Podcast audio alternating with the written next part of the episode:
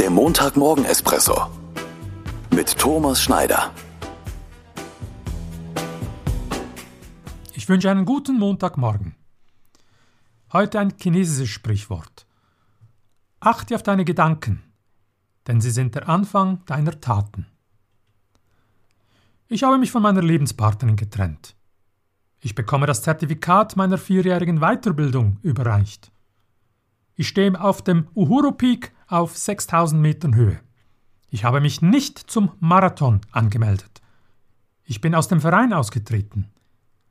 Ich habe das Gespräch mit meiner Mitarbeiterin nicht durchgezogen.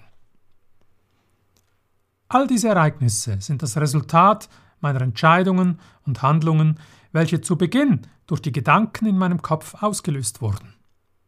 Meine Gedanken im positiven Sinn schöne Erinnerungen, Vorfreude, Pläne, Visionen, im negativen Sinn Sorgen, Ängste, Wut.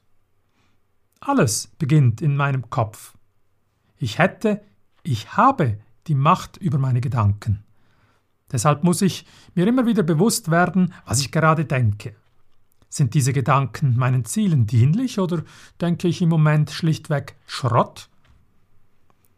Wenn ich meine Gedanken beobachte, kann ich diese, wenn nötig, manchmal ganz einfach und schnell korrigieren.